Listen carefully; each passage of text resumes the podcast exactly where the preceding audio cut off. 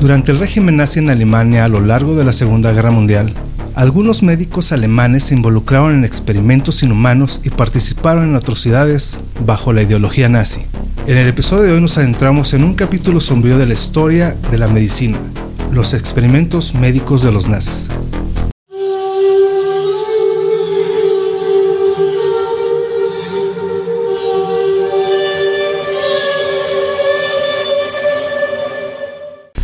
¿Qué tal? Están escuchando el episodio 37 de Podcast X, un podcast en el cual hablamos no solo temas paranormales, sino también temas y personajes que a través de la historia dejaron huella no solo por la trascendencia de sus actos, sino también por lo perturbador que estos pudieron llegar a ser. Yo soy el Chino X, saludándolos en este nuevo sabadito conspiranoico, sabadito de cosas raras, peculiares y más cosas que se viven en esta versión de la simulación. Y hoy nos va a tocar hablar de una de esas páginas oscuras que pasaron esta simulación. Pero antes de eso, saludamos a Belial Coslova. ¿Qué onda, chino? ¿Cómo están? Pues ahorita bien, ahí está aquí en el Sabadito Conspiranoico, nuevamente con un tema medio, sí, medio rarito, medio oscuro en la historia que, que pues nos llevó a esta parte. Pero estamos de lujo el día de hoy. Efectivamente, nos acompaña el tremendísimo, ¿qué puedo decir? El querido, el queridísimo doctor Chávez, ya se le extrañaba. Es bueno tenerlo aquí de regreso. Mismo doctor Chávez. Salud, salud. Muchas gracias Salud, eh, de nuevo por la invitación. Un placer acompañarlos en estos episodios Sí, fantásticos, fabulosos y conspiranoicos. Un gustazo tenerlo de regreso este Doc Chávez que últimamente anda muy ocupado de socialité y bueno, Sí, sí. trabajo y Yolo, demás. yolo. Entonces, gracias que tuviste la oportunidad de, de darte la vuelta aquí a platicar con esto. Y en este tema que vamos a hablar de que lo que son experimentos médicos nazis, pues qué mejor que estoy acompañado aquí de un talentazo medicazo los dos para los que son nuevos aquí en el canal. Eh, eh, Belial Kozlova es médico, el doctor Chávez pues es médico obviamente, y el doctor Chávez nos acompañó en varios episodios, lo que es la peste negra y nos acompañó también en el episodio del COVID, así que pues es bueno tenerlo de regreso aquí para hablar un poco de lo que fueron algunos experimentos, los más, eh, pues podría decirse los más comunes, los que más, los más sonados, Más los conocidos. más perturbados, los más conocidos. Turbios realmente, Ajá. sí. También traemos algunos médicos también, médicos nazis y algunos que, bueno, ahorita nos aventamos de- eh, bien en todo eso. Pero antes, antes de continuar, no olviden suscribirse, regalarnos un like, un comentario y sobre todo compartir. Igualmente la gente que nos escucha por Spotify, igualmente suscribirse, compartir y nos pueden seguir ahí en las redes sociales, pero sobre todo seguirnos en Disturbia MX. Ahí en la descripción del video van a encontrar los links para que nos sigan en todas las redes sociales. Ahí van a, encontrar el link para checar el catálogo digital y van a encontrar también para el link para Mercado Libre. En- dentro del catálogo digital hay varias colecciones que manejamos en Disturbia, que son diseños, pues que manejamos eh, los temas que manejamos aquí en el podcast, ¿no? Cosas paranormales, también algunas simbologías, todas esas sociedades secretas. También están estos diseños de películas de terror para todos los fanáticos de las películas de terror. También hay algunos diseñillos. Si es que síganos ahí en Disturbia MX, dense la vuelta. Tenganlo por seguro que van a encontrar algo que les va a gustar. Claro que sí. Se los recomiendo como cliente disturbia. Ah, miren, miren, ya es fan de Disturbia, Por, doctor. por cierto, al final vamos a dar las redes sociales de aquí de nosotros para que se chequen el, el estilazo que trae aquí el Doc Chávez. Yo, yo quiero una, yo quiero una de esas, ¿cómo se llama? ¿Es tipo falda o así es falda? ¿O Sí, ¿Cómo es, se fal- llama? es falda. Sí. Es falda. Eh, Ahí me recuerda acá tipo Jonathan Davis para la gente que nos está escuchando. Y luego ahí para que nos chequen las redes sociales de estilerazo. Yo quiero una de esas, yo quiero una de esas. Sí, se le ve súper chiris, liris. Pues bueno, pues como les estaba diciendo, durante la Segunda Guerra Mundial el régimen nazi llevó a cabo una serie de atrocidades inimaginables en su búsqueda por la supremacía racial y el control, el control totalitario. Entre los horrores perpetrados por el Tercer Reich, Reich, corríjame cómo se, cómo se pronuncia, Reich, Eh. Reich, Re- el, No hablo alemán. Es que no, no. el Reich, Reich. Y solamente decir niet. Nein, Du nein. hast, du hast y- Du hast. Ajá, bueno, ahí están los todo Ich alemán. will ein Big. Ah, híjole, Oh. ahí está el bueno. Oh my con- God. con lo que hayas dicho, Sí, Simón. pero salud, sí. yo jalo, arre, va. Pues bueno, entre estos experimentos médicos se destacan como una de las manifestaciones más crueles y degradantes. Así que vamos a checar algunos detalles siniestros de estos experimentos realizados por médicos nazis en campos de concentración y guetos, donde hombres, mujeres y niños fueron utilizados como sujetos de prueba en nombre, entre comillas, de la ciencia, analizaremos los métodos utilizados, los objetivos detrás de estos experimentos y las terribles consecuencias para aquellos que se encontraban atrapados en medio de esta pesadilla. Dentro de todo esto de este nazismo, existen un sinnúmero de personajes que realizaban atrocidades. Así como personajes como eh, Henry Himmler, que fue un líder, de la SS.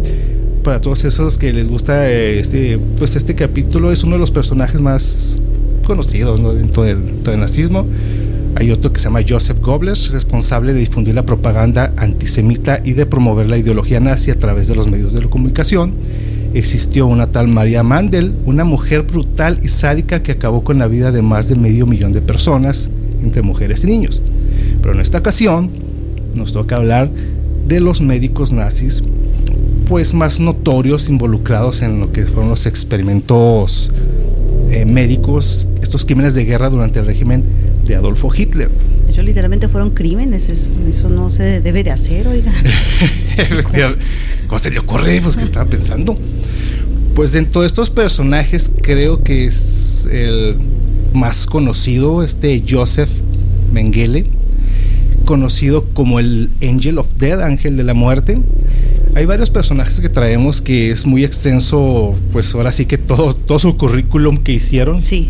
Entonces ahorita vamos a, mencionar solo algunos, algunos pues, eh, experimentos que hicieron y ya en su momento pues ya hablaremos ya más a detalle de los demás.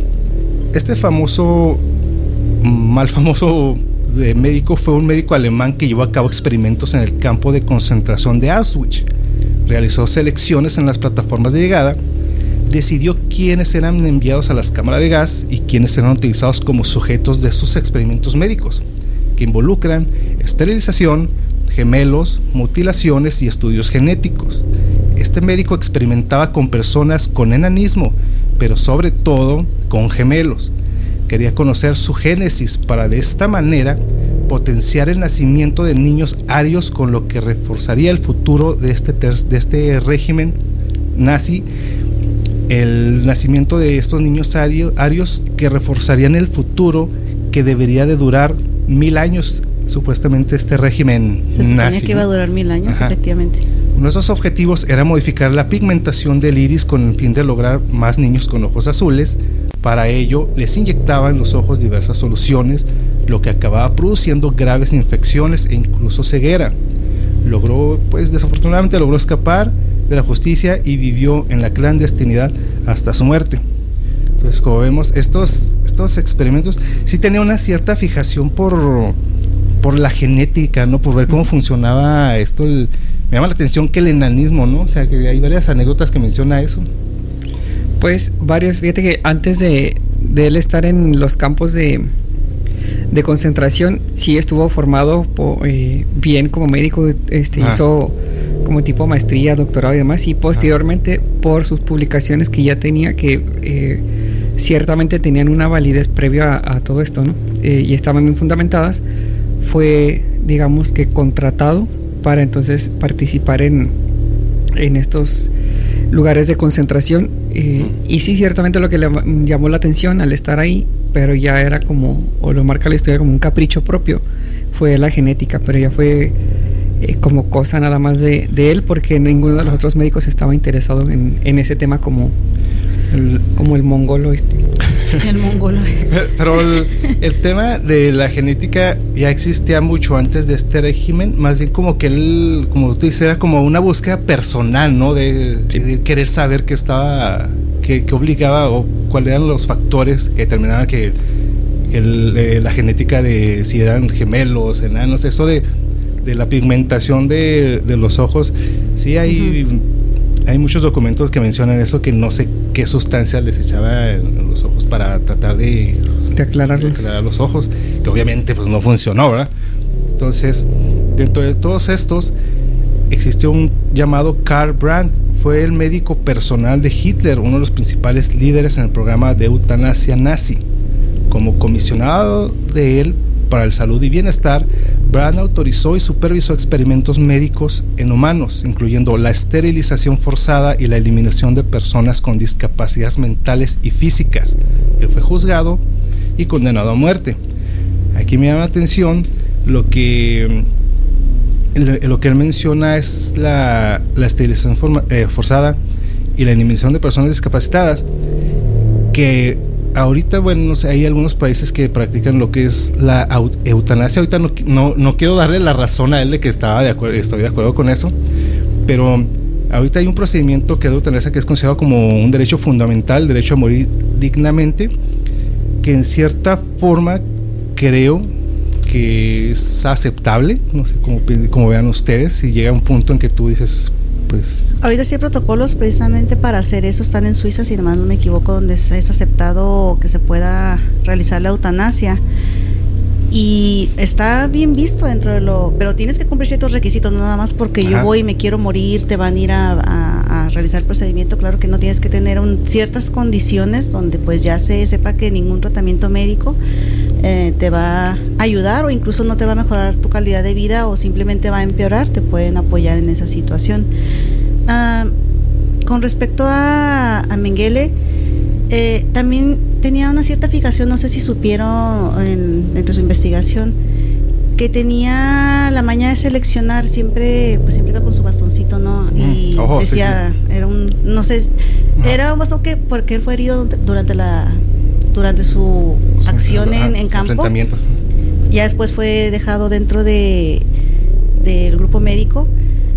Él decía, tú vas a la cámara de gas, tú vas para experimento, tú a la cámara de gas. Y aparte le daba por seleccionar, obviamente hacía tipo historias clínicas de las mujeres y seleccionaba aquellas que tenían antecedentes de gemelos. Y las impregnaba de manera artificial o asistida. Y tenía también la, la maña pues es que es, es, horrible lo que hacía. Si la mujer ya después de su embarazo, porque la dejaban vivir después de su embarazo en pésimas condiciones, obviamente, si el bebé llegaba a, a, llegar, en este caso, era uno solo y no eran gemelos, la mamá era enviada directamente a la cámara de gas y el bebé era depositado donde dejaban los residuos biológicamente o potencialmente infecciosos y los dejaban ahí a, a morir. Ajá precisamente para tratar de reproducir o tratar de saber cómo es que se formaban los, los gemelos. Él fue formado en, antes de, que fuera médico, era, llegó a ser asistente de un doctor, Ottman von Verschner. Disculpen mi francés, que ese es alemán, ¿verdad? Sí, eh, y de ahí fue donde comenzó a entrar a lo, a lo de la genética. Y sí, como dice el doctor Chávez, hizo un montón de estudios, se formó adecuadamente, pero no fue hasta por ahí de los 20 años que firmó con el Partido Nacional Socialista, cuando vio que era este el que iba en pos de guerra y que iba el que el que iba a ganar. El que iba ganando en el asunto, pues se afilió precisamente para tratar de llevar más experimentos a su vida. O sea, sí era un médico ya reconocido, pero sí estaba medio yo creo que él no tenía más cara de psicópata, ¿eh? Ni nada por el estilo. Era más bien que quería investigar otra cosa más. Sí era, pero lo disfrazaba muy bien. se menciona porque esa, esa selección... Eh, obviamente había más médicos en los campos de concentración, pero el único que disfrutaba de hacer esa selección era Emengel. O sea, él personalmente iba para hacer las evaluaciones de las personas que estaban reclutadas ahí. Pues que ya llega un punto en que ya eh, su realidad era diferente, ¿no? Ya sentían ese poder, esa, mm, eh, no sé, o sea, ya están en, un lapso de su mente que querían ser como jugar a ser Dios, ¿no? Porque soy yo, o sea, eso de andar apuntando tú sí, tú no, pero en realidad así al azar o nada, porque esto Pues ya era parte del pensamiento de los rojos. Sí. Eh, sí, ¿Mm? ah, no, que ya era y esa, esa justamente, fíjate, la ley de esterilización no fue propiamente por estos médicos, sino cuando un hombre de bigotito llega al poder. Ah, Él es el que da la orden de la esterilización masiva. y según los datos estadísticos, es el 0.5% de la población la que llegó a esterilizar. Y eh, pues se menciona como en una justificación de inicialmente eran estos enfermos mentales eh, y también este epilépticos. Entonces les decía ellos pues no son funcionales para la sociedad y los comparaban a estas personas con insectos. Entonces si tú matas un insecto pues no pasa nada Ajá. y no perdón sino también hacían eso cuando dieron la indicación también lo hicieron para una forma de controlar la natalidad en la, en la raza judía, los estos niños azules. Y era, les ponían eh, soluciones a base de nitrato de plata, yodadas, que ocasionaban sangrados, porque lo hacían más bien en mujeres, sangrados, dolores abdominales, obviamente alteraciones y generaban la esterilización, pero porque de plano les los dañaban. O también los llevaban con, con engaños a una sala de interrogación, por así decirlo, y los interrogaban por dos o tres minutos, pero dos o tres minutos los estaban radiando, Oh, sin que ellos supieran que estaban radiados, obviamente, pues quedaban estériles. Pero mucha gente, aparte de eso, pues salió con quemaduras por radiación. Eh, ahorita también dentro de los experimentos traía precisamente eso de la esterilización eh, forzada. Entonces, bueno, obviamente for- forzar a alguien pues sí está mal, ¿verdad? Pero ahorita existen métodos de, pues sí, que de planificación y todo eso para las mujeres y que quieren sacar también para los hombres. Es No que sé. debería ser para los hombres, yo insisto. Ajá. Chequé un, un Sí. artículo, ustedes que están más relacionados con eso, ¿ya es ya existe? Bueno, ¿ya, es, eh, ya se puede conseguir eso para los hombres? Que se... Temporal, no, está en, todavía en, en fases de... Es que la razón básica de que sea para los hombres es porque, ah, es una analogía muy simpática, ¿por qué vas a ponerle un chaleco antibalas a alguien para que no le pegue la bala cuando el que deberías desarmar es el que tiene Sí, el arma, el ¿no? o sea, ¿por qué la mujer es la que tiene que ponerse eso si el que genera el, el, el embarazo es el hombre? No soy a favor ni en contra, ni soy, para que no digan que soy feminazi o algo por el estilo, no. No, no, Estoy diciendo pues, desde el o punto sea- de vista biológico y decente para, pues es más fácil para un hombre que las mujeres que tienen que hacer un montón de pastillas, hormonas, Ajá. implantes y cuanta cosa que... Y, pero no existe en la actualidad un método, pues es que no sé si la palabra esterilización en humano sea la correcta, porque tú llevas a un perro a esterilizar, ¿verdad? Pero no sé si una persona, oiga, vengo a esterilizarme o tengo a esterilizar a Pues mi sí. esposa, si, es, si es La correcto. vasectomía es una esterilización. Sí, Ah, ok. sí es correcto el término. En humanos es correcto. Aquí entonces no existe así como tal alguna inyección, algún método, pero ya definitivo. No, para sea- hombres no. Y para mujeres tampoco. El método definitivo es solamente Es- quirúrgico. Es irte a, a operar. Y aún así tiene un 0.1% de que pase Y algo. todavía- De que Sí. pegue, de que sí pegue. Sí. Pero volviendo al tema, 1933 Sí. fue la orden de la esterilización masiva. Sí. Ese hombre del bigotito con sus Ajá. ideas. Ajá. Tenemos a Hertha Oberhauser. Fue, un médico, fue una médico alemán que participó en experimentos médicos en el campo de concentración de Ravensbrück. Entre sus crímenes realizó experimentos dolorosos en prisioneras para probar los efectos. Aquí sí voy a requerir de su ayuda porque ¿qué son las sulfamidas en las curaciones de heridas? Son medicamentos, son sulfas, son sulfatos, por así decirlo, si lo quieres ver de esa manera. Pero, un tipo de... bien, de- ay, disculpen mi química, ¿eh? pero es un tipo de ácido, o era... Ah. Sí, era un tipo de ácido, ¿no? Base no era, era un tipo de ácido que pues obviamente te quema. eh, o sea, lo que Si alguien es químico aquí, por favor me corrige ante la situación. Lo que trataba de hacer es con químicos curar heridas. En- Sí. Trato, trato de entender. Incluso aún ah, en la actualidad, eh, las, las cremas o ungüentos que están hechos a base de estos materiales tienen cierta prescripción también, no más de un cierto tiempo de uso, porque puede generar manchas y algunas otras secuelas en la piel.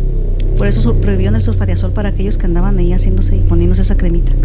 Pero bueno, Bueno, eh, tenemos a Fritz Klein, un médico alemán que sirvió en los campos de concentración en Auschwitz y Buchenwald. Participó en selecciones, realizó experimentos médicos y participó activamente en el asesinato de prisioneros. Él fue juzgado y condenado a muerte en el 45.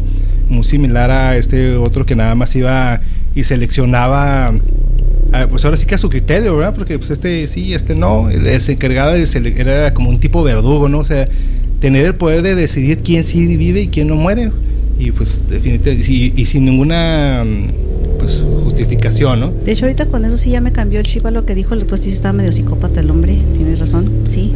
sí, pues, Sí, está. de hecho Sí, Y fíjate, bueno, no sé si traigas ahí los datos de las fechas de cada uno, pero eh, de la mm, idea inicial de, de cómo terminar con la vida de las personas que estaban en estos campos de concentración no surgió ahí, de hecho surgió un po- unos poquitos años antes precisamente con los enfermos mentales. Ujú. Aparte de hacer la esterilización en el 1933, eh, previo a 1940, eh, est- estaban recolectando de la calle a todos estos enfermos mentales y se los llevaban a base de engaños a hospitales psiquiátricos y les decían a los familiares que les iban a dar tratamiento y demás y empezaron a dejarlos morir ahí primero de hambre, luego como se les estaban llenando los hospitales, les inyectaban veneno y posteriormente los metían en la cámara de gas. y ahí aprendieron ellos, pero en un hospital psiquiátrico, cómo hacer este el exterminio masivo de personas. Oh, okay, Creo que eh, este último punto es el que sí nos ayudó a exterminarlos realmente. sí, estaban medio. sí, eh, pues que conforme fue surgiendo todo esto, se fue distorsionando a lo mejor las ideologías como que con que inició todo esto, ¿no? Y ya después de ahí fueron muchos personajes que ya después se hablará de eso, es que ya cada quien como que iban jalando por su lado. Pues es que eh, se trata de ensayo y error. Entonces, no, estoy justificando, pero imagino que sí llegaron a esa conclusión. Ah, sí, pues eso es lo que, como que lo que trataban de hacer, ¿no? tenemos también a Friedrich Fries Hoffmann. Y Strugen y Bajen. No sé. Oh, estoy sacando mi alemán, todos mis tres años que me aventé en Europa.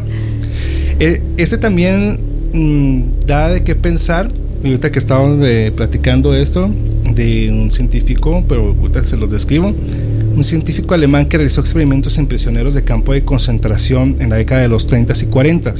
En 1945 testificó durante los juicios en el campo de concentración eh, Dachau en Alemania sobre el asesinato nada más exclusivamente de 324 sacerdotes católicos checoslovacos que estuvieron expuestos a la malaria durante experimentos después de la guerra, aquí viene algo medio pues perturbador, pero tiene como que cierta coherencia. Después de la guerra fue reclutado por los británicos como parte de la operación Matchbox en 1947.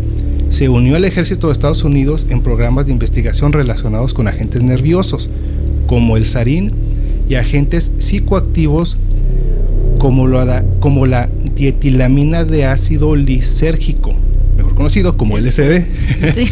Sí. sí, siempre había escuchado LSD, pero nunca había visto así todo el nombre, todo el nombre completo. No era, no era funcional a, la hora de usarlo. a de las décadas 50 se unió a la Agencia Central de Inteligencia y continuó trabajando con agentes psicoactivos, en particular con este LSD.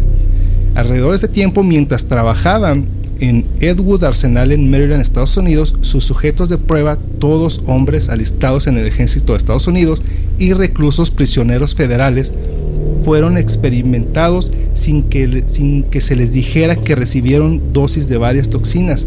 También experimentó con LSD en miles de monos resus importados de América del Sur con ese mismo propósito. A finales de los 50, trabajó en el desarrollo de armas químicas en los hombres eh, con los nombres en código agente blanco, agente azul y agente naranja, este último un herbicida utilizado para defoliar la vegetación afectiva que afectaría negativamente las, poblaciones militares y civiles por igual en ambos lados del conflicto de Vietnam.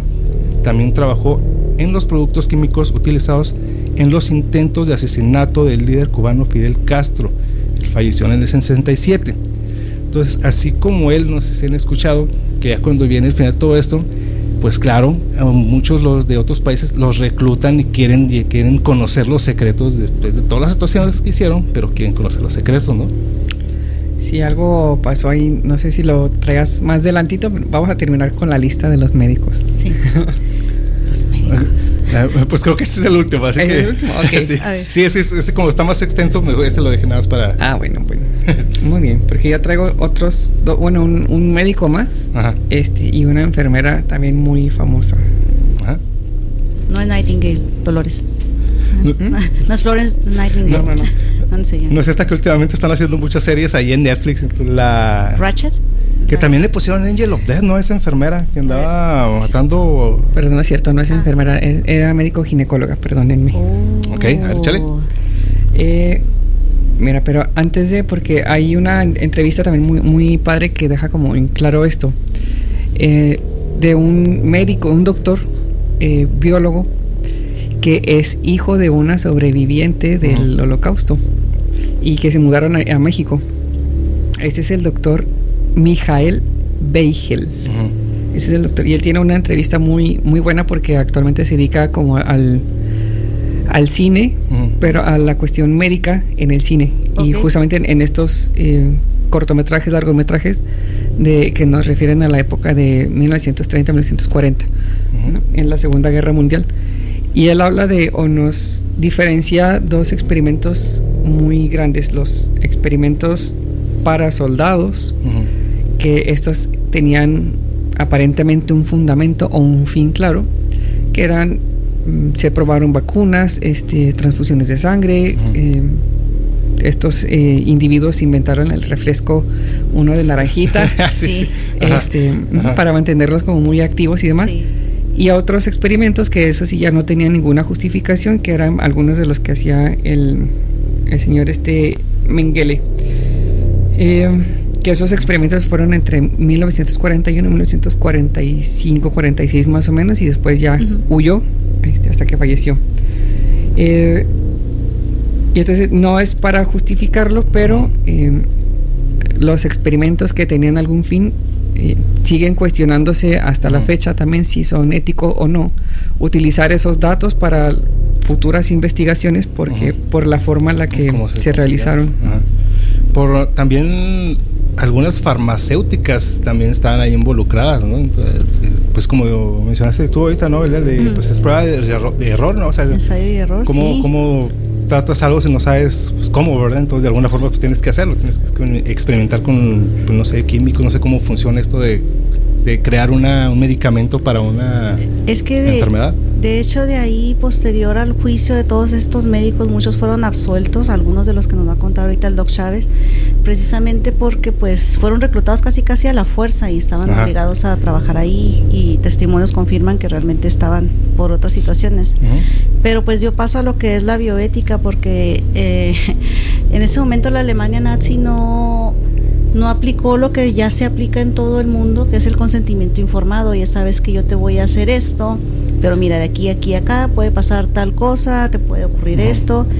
Diría un doctor en paz descanse, doctor Vizcaíno, riesgo de sangrado, infección o muerte. O sea, y tú tienes que firmar que pues eso te puede pasar. Y pues das, por eso se llama consentimiento informado. Das tu consentimiento de que sí, sí acepto que se me aplique tal tratamiento y pues lo que convenga de, o lo que salga de ahí, ¿no? De ahí salió lo del mentado código de Nuremberg, donde los juzgaron y ya es, es donde ya se aplica ahora sí el mentado consentimiento informado a todos los pacientes.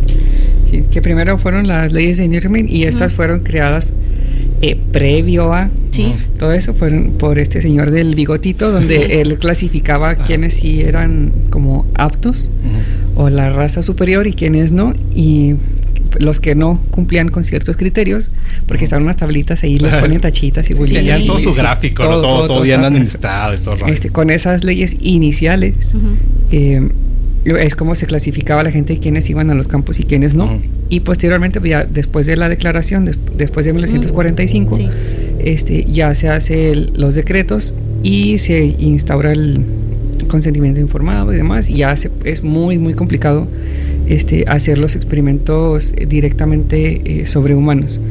Pero las dos personalidades que traigo aquí, y no lo, lo menciona este señor Miguel Beigel en, la entrevista que le hacen, también existe una medicina heroica.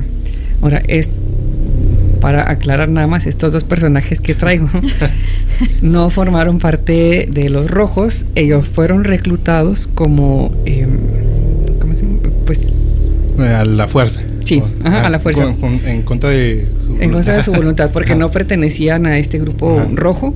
Este, pero pues se tienen conocimientos médicos y ellos estuvieron laborando ahí para tratar de, de, mantener vivos a, todos los presos. Una de ellas, y, con una labor muy, muy importante, digo, fue la doctora eh, Gisela Per. Eh, ella era ginecóloga y la llevaron a un campo de concentración ella se dio cuenta en, uno de los campos en los que estuvo que las mujeres embarazadas las llevaban a otro pabellón y allá las pues las mataban porque estaban embarazadas y ya no iban a, servir para los trabajos forzados que, se les ponían ahí. Entonces ella al descubrir esto empieza a abortar a las mujeres para que no se den cuenta que están embarazadas y, y ellas permanezcan vivas el mayor tiempo posible dentro del campo y en algún momento pues probablemente eh, salir vivas de ahí. Era como una de sus labores. Y la otra que pues es, es, muy raro porque están estas leyes de Nuremberg, de Nuremberg para ver quiénes son aptos y quiénes no. Sin embargo, también, y era exclusivamente con mujeres, y por eso esta doctora trabajó ahí. Eh, las mujeres, ella tenía que mantenerlas vivas porque son las que donaban la sangre para los soldados que resultaban heridos en el campo de batalla.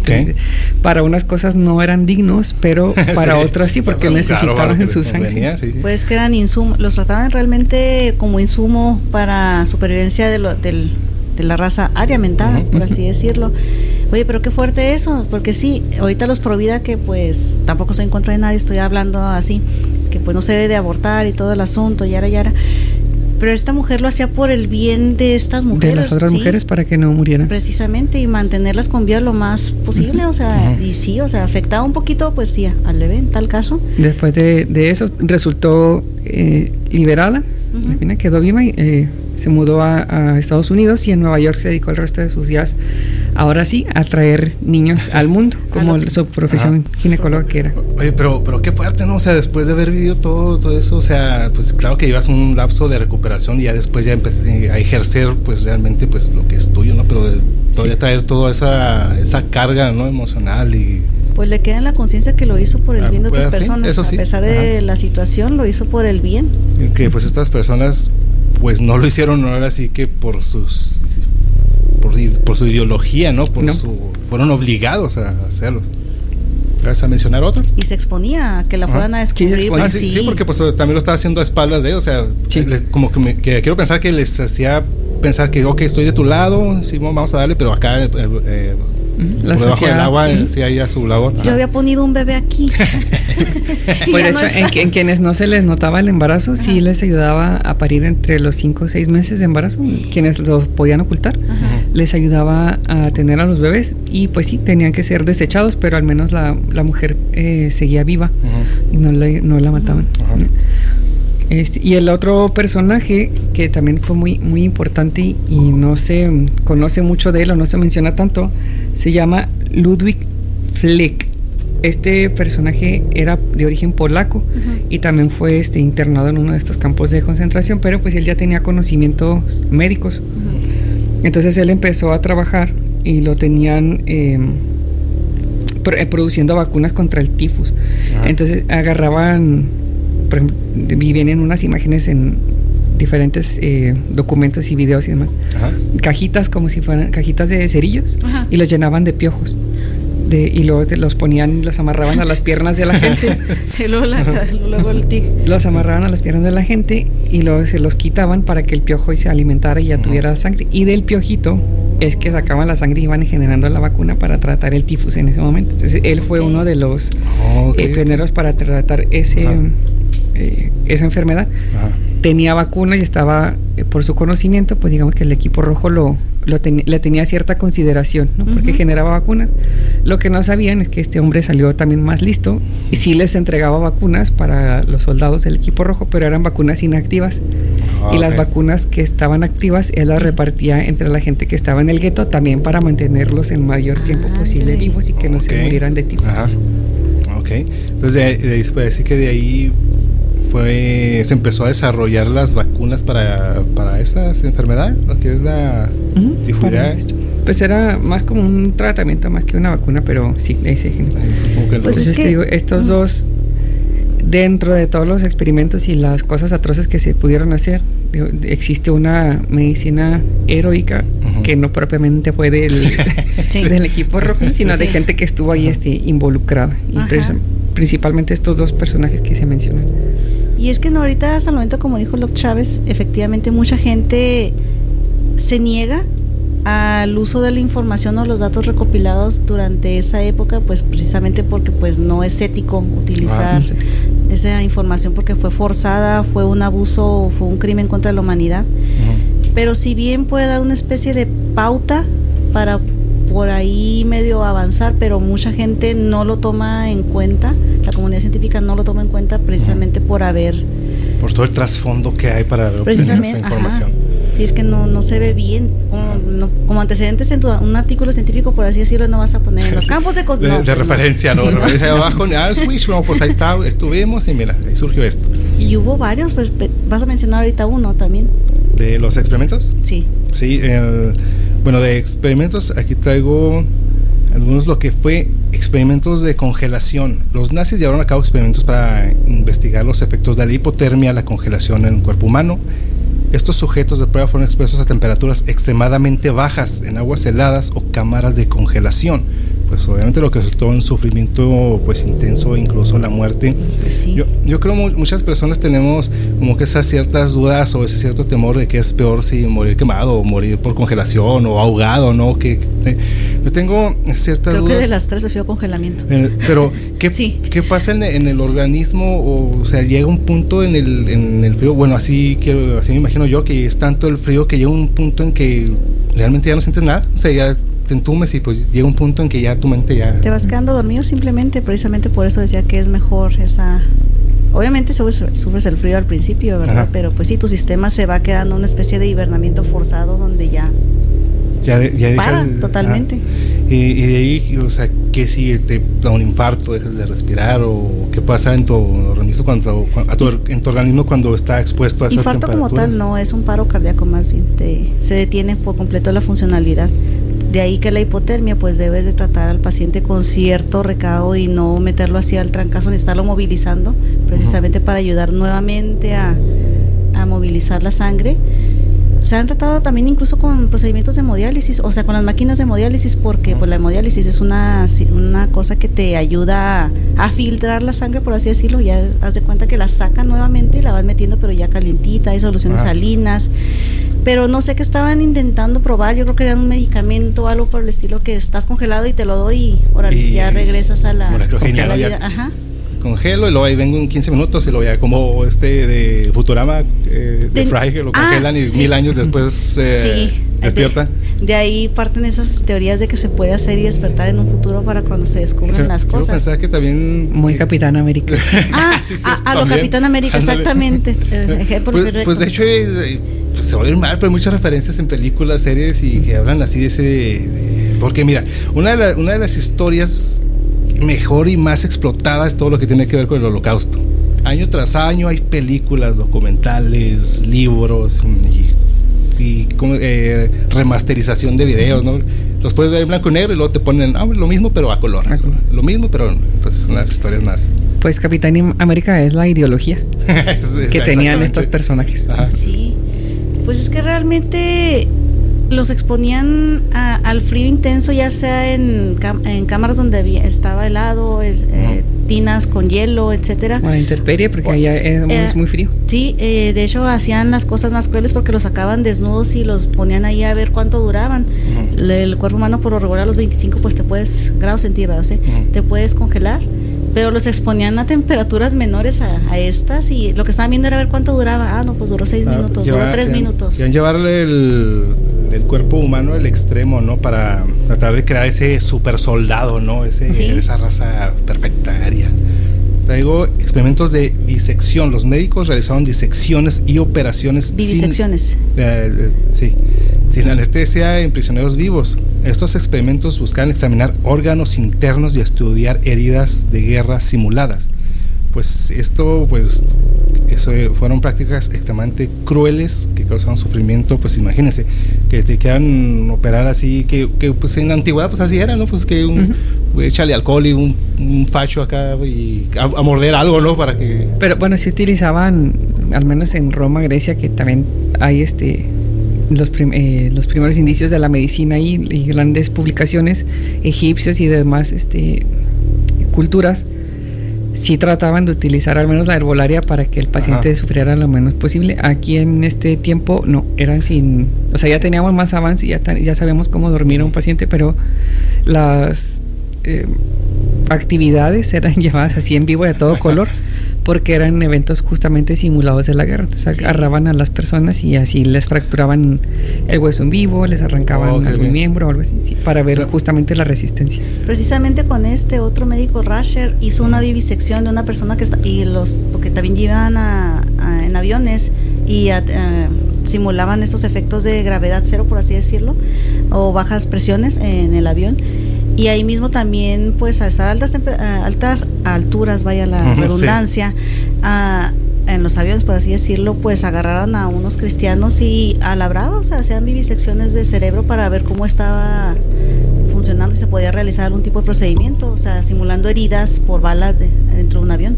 Pero igual, o sea, también tengo, tengo esa duda, o sea, llegan y, te abren, pues te desmayas, ¿no? O sea, también llega a un punto en que te desmayas y ya no sientes ya... Después de haber pasado por un gran sufrimiento, sí, sí te puedes desmayar. Porque eh, no sé si, si recuerdas ¿verdad? que vimos una vez una película que se llama Mártires. Esta película, no sé, la has visto tú, Doc Chávez, se las platico así rápido. Es como una tipo secta que hacen experimentos también con personas, hacen ese tipo de operaciones así en vivo. Los empiezan así a, ver los órganos, pero eh, no, sin utilizar anestesia ni nada. Lo que ellos querían ver supuestamente era ver la trascendencia de las personas para ver si realmente existía algo después de la vida, ¿no? Querían llevarlo al límite de la vida ya cuando ven que se está apagando esa luz en las personas, entonces sí, para a ver si, si alcanzaban esa, esa trascendencia al más allá, ¿no? A ver qué existía después de la... A ver si salen sus 21 gramos. Lo que dicen que pesa el alma. El alma, sus 21 gramos. Pues mira, te puedo decir, yo que he sufrido algunos accidentes, fracturas y demás, de inicio no te desmayas así del dolor, o sea, porque el cuerpo entra en un estado de choque, sube la adrenalina, la adrenalina y eso es algo que te defiende y te prepara para tú seguir vivo ante cualquier eventualidad y poder huir en este caso. Entonces, eh, así de, no sé, pues, si llega alguien y te rompe un hueso, no te va a pasar absolutamente nada. Por eso también en peleas callejeras y demás podemos ver de que pues están agarrando a trompazos y, y, no pasa nada. O sea, necesita así realmente algo muy, muy fuerte para que la persona pierda la conciencia. Sí, ahorita que mencionas eso, yo he visto esas peleas que es como kickboxing, eh, kickboxing que dan la patada y luego se le quiebra así el pie y luego, y luego como que quiere bajar el, el pie, y, pero ya no está quebrado el pie, pero el chavo no, lo siente. No, se, no se ha dado cuenta, ya está como que quiere pisar y se va de lado. Precisamente por lo que dice el doctor, por la descarga de adrenalina que te suelta y pues tú estás todavía en el asunto y lo que quieres es seguir peleando, ¿no? No te das cuenta. Pásale unos 2, 3 segundos y, se reactiva y ah, sí, va a comenzar el dolor. Le dolerá en la mañana. Sí, le dolerá en la mañana. sí, realmente a veces eh, creemos por si nos pegamos en la orillita de la cama eh, que es el sufrimiento más grande que nos vamos a desmayar. No, el cuerpo humano sí es muy resistente. Sí. ¿Para qué andamos de llorones que me pego ahí en el dedo? el cuerpo humano verdaderamente es muy resistente. Por eso podemos ver nosotros en las salas de urgencias personas que llegan atravesadas con una varilla de orilla a orilla, este, cosas que cajas en la cabeza. Ajá. Eh, o unos que llegan con sus deditos en una bolsita, o sea, no pasa nada. si llegan con algo enterrado en el cuerpo, no lo remuevan, lleguen a urgencias y que un médico lo haga la, remoción, no lo hagan ustedes. Que, eso es muy común en series y películas, ¿no? Les pasa algo y lo primero que hacen es quitárselo. Sí, no, Pero, pues, según lo que yo he aprendido aquí, que me rodeo de médicos, es que no, no se debe de remover el, Es lo que te está medio protegiendo de que no te desangres en eh, durante ese momento. Entonces, no, pero por ejemplo, las películas medievales ya es que los atraviesan las flechas. Sí. es verdad, la, la persona puede seguir caminando y estando viva con la flecha, no pasar absolutamente nada, solamente quiebran la punta para que no se les meta más o no se mueva y pueden seguir, eso es verdad, o sea, científicamente, médicamente es plausible. Sí, sí pasa. El, problema es ya cuando lo quitan, ¿no? Cuando lo quitas, sí. ahí es el riesgo de que ya fallezca o le lastimes algo más. Bueno, pues eh, ahorita ya mencionamos esto de los experimentos de esterilización y control de fertilidad que llevaron a cabo experimentos, experimentos para desarrollar métodos de esterilización forzada, incluyendo lo que mencionábamos, radiación y castración quirúrgica, que pues bueno, pues esa, esa castración quirúrgica pues para esos entonces ya existía. Es, pregunta, no sé si ya para eso ya existía la, esterilización. Fíjate que ahí se me escapa el dato, no estoy segura. Lo que ya siendo pues pues sí, pues la esterilización de, hombres y mujeres, no sé si ya existía quirúrgicamente en aquellos entonces o, o simplemente no existía una forma... Mm, no sé cómo lo habrán llevado a cabo en esa época, pero en el 1800 ya existían lo, el famoso castrato o el castrato que eran estos niños ah, y pues eran removidos sus testículos. Supongo que algo similar tuvieron que haber hecho. También desconozco la verdad el, dato. Pero ahorita que mencionas eso de los castrati, también lo hacían en vivo, ¿no? O sea, o sea consciente, pues me refiero a los niños. Mm. o, si les daban ahí un, no, estaban, catorrazo. No, estaban drogados. Ah, usaban algún tipo de Opiáceos Ajá, era lo que utilizaban. para drogarlos y ya este despertaba el niño ya sin testículos. Ajá. Que sí, ese, ese tema de los castratis son, son, era, era para que ellos mantuvieran su voz angelical. ah, sí. Esa iglesia siempre haciendo sus cosas, ¿no? Pero pues eso realmente es una castración y es una eh, es un método de planificación. pues, pues sí, ay, pues sí lo es. Eh, No, digo, no sé si lo hacían, ya lo se habían modificado, no mm, desconozco de cuándo la fecha exacta de la técnica que conocemos actual de cortar los cordones espermáticos. De- nació, eh, fue en 1974 por un médico chino, Li Shun Huang, que Ah, fue el que entonces- desarrolló la técnica sin bisturí que actualmente conocemos. Ah, Entonces usaban otra cosa en Sí. ese tiempo porque estamos como 30 años después. Sí, porque desde ant- Antigua pues conocemos a los eunucos precisamente que hacían ya sus técnicas ahí medio raras y Ajá. Sí, qué dolor. pues es que es por lo Los lo- bobuitos. es por lo que estamos mencionando. Ellos, por con tal la finalidad de mantener su raza aria perfecta, el superhumano y todo eso, y pues erradicar a todos los que para su el, Los imperfectos. Ajá, entonces querían mantener eso y de una forma, pues, el mantenerse con todo natal, como, está en Infer- Inferno, ¿no? También esa Ah, sí. teoría de una, una- un arma química para. No recuerdo si es para, esteri- es para esterilizar. est- esterilizar Sí. Hombres o mujeres, no recuerdo, o es en general, ¿no? Para por, Era- por un lapso de tiempo. Este libro fue, Inferno fue por Dan Brown, no sé si lo llegó a leer. Mm, Este muy criticado autor, por cierto. Eh, tenía la premisa que realmente que estábamos a un minuto antes de la medianoche. Para que el mundo llegara a su tope máximo, hubiera peleas por insumos, por agua, por comida. Entonces, pues teníamos que quitar la población humana, pues, ¿no? Y sí, eh, en la película lo cambian, ponen como que una bomba que va a lanzar ahí y él lo único que en, en, la en el libro es otra cosa menos agresiva, es simplemente soltar este, eh, pues tipo métodos de planificación familiar en, en el agua y generar una esterilización masiva para que iba a durar aproximadamente 10 años, mermando así la población actual y pues dando paso a que floreciera otra vez la tierra. Un etcétera. respiro aquí a la simulación, porque. No puedo comentar mucho, pero no, no está mal su, su situación, pero pues creo que no debe de envenenar el, el agua, lo que debe envenenar es la cerveza. Creo que es lo que más Sí, se puede... Creo, creo que agua así como que. no lo hagan, eh, solamente estoy diciendo punto de vista Ah. personal. Bueno, pues es que también, en cierta forma, pues sí se debe controlar toda esta. Ya somos muchos, ¿no? Ya todo esto de alguna forma hay que controlar todo. Tanta, tanta gente, tanta población, cada vez somos más y menos son los recursos naturales y a veces necesitan más cosas, más explotamos más este pobre planeta que andan, que andan en las últimas.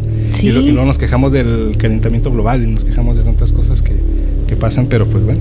Y luego, eh, bueno, es que probaron en varios campos, incluso hasta intentaron hacer el agua de mar potable. No sé si Ah, también sí, se leyeron se a- estaba pasando esa, eso, ajá. sí, también hicieron, les daban de, de beber solamente agua de mar, intentando hacer que pues ver si algún cuerpo lograba resistir y en qué forma. Obviamente si algún humano lo llegara a hacer, ninguno sobrevivió, por cierto, pero si alguno de ellos lo iba a llegar a sobrevivir, obviamente pues te mataban para hacer la autopsia y ver qué fue lo que tu organismo llegó a cambiar. Incluso se les hizo a varios, los mataban obviamente, a los que más o menos resistían por más de, de una semana, a los que llegaban a, a medio sobrevivir y eso presentaban signos claros de demencia, porque también la alta concentración de sodio pues te pone en modo demente, andas alucinando, diciendo disparate y medio. Entonces, Creo que tengo alta concentración de sodio. No, no, no. Este, He descubierto mi, mi diagnóstico. Acabas de descubrir eso. tengo hipernatremia. Pero fíjate, fíjate cómo son las cosas, ¿no? O sea, pues ya sabemos que Dios actúa de maneras muy misteriosas. Que, Eso dicen. ¿qué, qué pasa que está el agua, pero cuánto puede resistir el, el cuerpo humano? O sea, si tú vas al mar, tú agarras un vaso con agua, un vaso cualquiera, No lo haga, amigo. No lo pero haga. ¿qué pasa? ¿Qué hace el organismo? O sea, ¿qué le pasa al organismo por tomar agua Pues, de mar? No, pues es el. Ah, es ¿qué, es qué que le es, pasa? es Sí, sí. mucha sal la Sí. que Ajá. tiene. Tu primer acto reflejo es vomitar. Por la cantidad de sal que tiene, que tiene el mar. ¿Nunca has tomado vía suero oral? Es Eh. precisamente para reponer electrolitos y Ajá. tiene un sabor salado medio nefasto. Entonces por eso se le da cucharaditas, porque si lo tomas así de golpe, pues tu reflejo es Ajá. aventar lo que tomaste. O te causa diarrea. Sí. Y pues, lo que pasa con la alta concentración de sal al ingresar al sistema digestivo es que va a jalar el agua de todo tu cuerpo para tratar de diluirlo. Ah, Entonces te vas a deshidratar. Más rápido todavía. fíjate lo que son las cosas. Puedes estar rodeado de agua, pero no la puedes tomar. Sí. No te estás deshid- No. ahí en una isla Si desierta, pero no puedes tomar. Irónicamente, si tomas esa agua, te deshidratas. Sí, te vas a morir de todas formas, no te vas a hidratar ni nada. Pero, ¿qué se...? Porque hay ciertas teorías de que si realmente se puede utilizar esa agua para el consumo humano por mediante un proceso de filtración o se puede utilizar que para hacer funcionar un motor o se puede se pueden utilizar el agua para otras, por Se han intentado varias técnicas hasta el momento de destilado, pero no se ha No logrado funcionado. todavía que sea potable todavía. Incluso sí ha pasado eso que dicen que es para hacer andar un motor y Ajá. más o menos por las cargas eh, eh, de los electrones de, con respecto a los eh, electrolitos funciona un poquito en esa situación, pero todavía no se ha patentado ni nada por el estilo, pero al momento para el consumo humano no, se ha logrado todavía. Afortunadamente, si no estaríamos todos explotando Ya seco medio mar. Más, Sí. hay o más. De por sí ya no tienen fauna marina. Sí, pues sí, ya estamos acabando los recursos. Pues, ¿qué les puedo decir? Sí, es un capítulo muy, muy oscuro que pasó en esta simulación, en ese lapso. Ya después hablaremos de otros personajes, pero ahorita que estoy aquí rodeado de este talentazo, doctor Chávez, muchas gracias por acompañarnos y médico... No, pero espérense, Córdoba. antes de, antes de que nos, nos corran, también quería mencionar a otro doctor, el ver, doctor, eh, se fue su nombre, el doctor Borromeo. Este fue en, Ita- en Italia. Él desafió a, a los, a los invasores ahí, ya saben que estaba este señor, a ese sí se puede mencionar su nombre, el Benito Mussolini. Ah, ya ven que era ah, fanático muy... Estaba muy aliado con el señor del bigotito. Y él inventó una enfermedad para que no, mat- no fueran a agarrar a los judíos que había en la Italia en ese momento.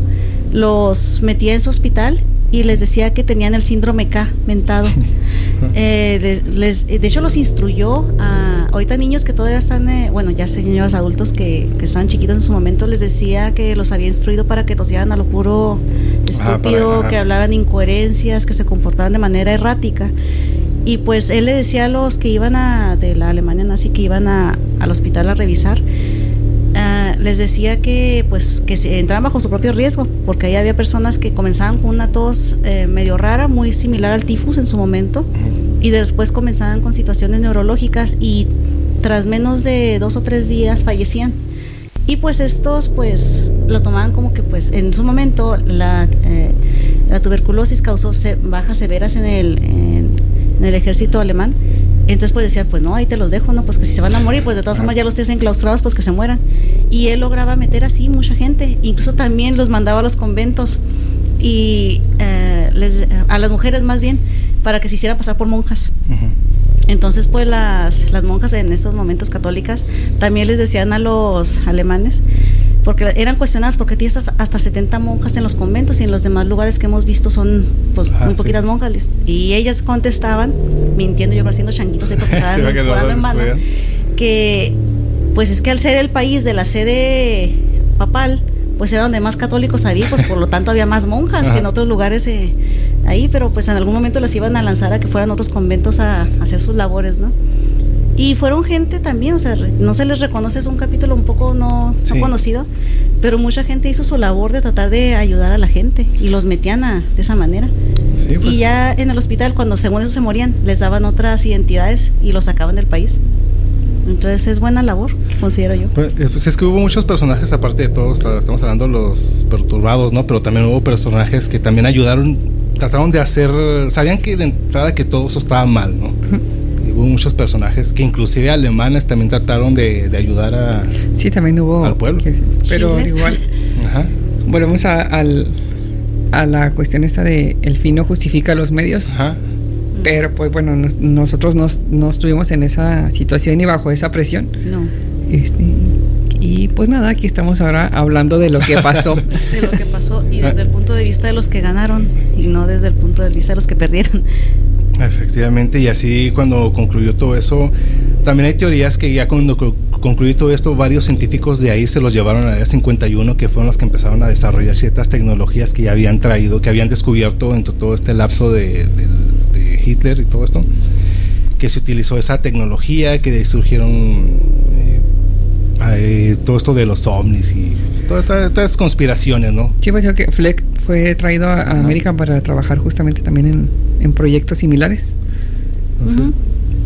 Pues yo también en películas contemporáneas, precisamente es lo que le pasó al Capitán América, que un médico eh, que estaba en la Alemania nazi fue el que lo convirtió en el superhumano, porque ya tenía experimentos para lograr hacer al superhombre. Sí, el, pero pues afortunadamente eso es lo que pasó en esta sí, este capítulo de la simulación. ¿Quieres agregar algo? Tenemos doctor Chávez, aprovechando que está aquí brindando su, pues, su presencia. Nada más que um, Mengele nunca fue encontrado. Fíjate, fue sentenciado en, en muchas partes, Ajá. tenía órdenes de aprehensión por todo el mundo, pero nunca lo, lo, lograron encontrar y hasta después de su muerte aparentemente un hijo sí eh, salió a decir que sí había fallecido su padre, pero las cenizas tampoco no se este, fueron encontradas. Dicen las malas lenguas que según esto fue se ahogó por un infarto cerebral en el mar en las costas ahí de Brasil, porque se dice que sí. huyó para esas épocas. Tenía terrenitos ahí en Brasil, en Uruguay, sí. en muchos Te, lados. Terminó en su hamaquita con su sombrero de paja. Y es que mucha gente nada. emigró a Ajá, América Latina precisamente, y de hecho también hay indicios de que el, el señor del bigotito sí, también, también andó por estos rumbos. También. Pues supuesto, hay dicen también que en, a, aún así este tuvo varios cambios de identidad y lo aparentemente lo vieron en Italia uh -huh. y en Grecia que se anduvo paseando por ahí de unas vacaciones y lo regresaba a su casa en, en Brasil Mire, y después en Uruguay y en Argentina también estuvo bien. Sí, a gusto, no pasa nada. Pasa no pasa nada. nada, hice un desmadre y medio maté a pero sí, ese nunca lo, lo encontraron. Ajá. Y aparentemente se fue de para Italia y todo porque cuando huyó dejó todos sus libros y toda la evidencia de sí. los experimentos que había hecho y pues sí. no sé dónde está. Sí, pues parte de ahí todo lo, todos esos documentos que no pudieron destruir, pues los que eh, los primeros que llegaron ahí eh, a los estos aliados y todos estos países que, que, acabaron con todo esto, pues son los que se llevaron todos los documentos, no todos estos que tienen ahí la evidencia que si Hitler encontró no la lanza del destino y que andaba, que andaba tenían su base ahí en Sí era muy esotérico Hitler, pero como, te, como bien dices tú, todos esos documentos fueron obtenidos por las naciones que fueron a, a derrocar al, al a tercer, liberar. a liberar a liberar perdón al, al tercer Ajá. Reich. Sí a liberar. Así que pues bueno les puedo decir liberar. les puedo decir pues cabe mencionar que solo estos son algunos de los ejemplos solo algunos de estos experimentos médicos nazis. Hubo numerosos estudios y prácticas inhumanas llevados a cabo por estos nazis en, en su intento de avanzar por sus objetivos ideológicos y militares. Como mencionan ustedes, no, no había nada ético y no.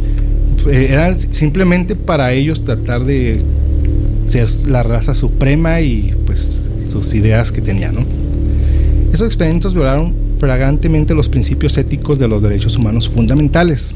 Es importante recordar y aprender de estos eventos traumáticos para asegurarnos de que nunca se repitan, aunque según los Simpson ya sabemos cómo son sus predicciones, ellos hacen un comentario que en un futuro no muy lejano este partido regresa, así que cuidado, los experimentos médicos nazis representan una advertencia sombría sobre el peligro de la deshumanización y el abuso del poder.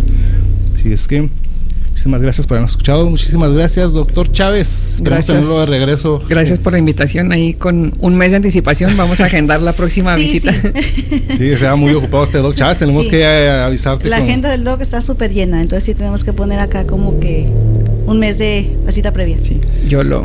Sí, sí, sí. Y pues, ¿qué les puedo decir? Eh, Belial Coslova, sus redes sociales. Me encuentran en Facebook, Twitter e Instagram como Belial Coslova. Mismo Doc Chávez, para que chequen el look que trae el Doc Chávez, van a checar. sí, Yo sí. quiero una, una, de esas faldas. Echen sus redes sociales, Doc Chávez. Enrique Danlos en Twitter, en Facebook y en Instagram. Ahí está, y me encuentra como Chino X, Facebook, Instagram y Twitter. Todos los lunes un episodio nuevo. No se olvide seguirnos, comentarnos, regalarnos un like y sobre todo compartir.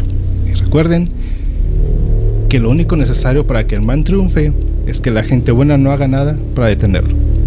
Edmund Burke. Compren en Disturbia.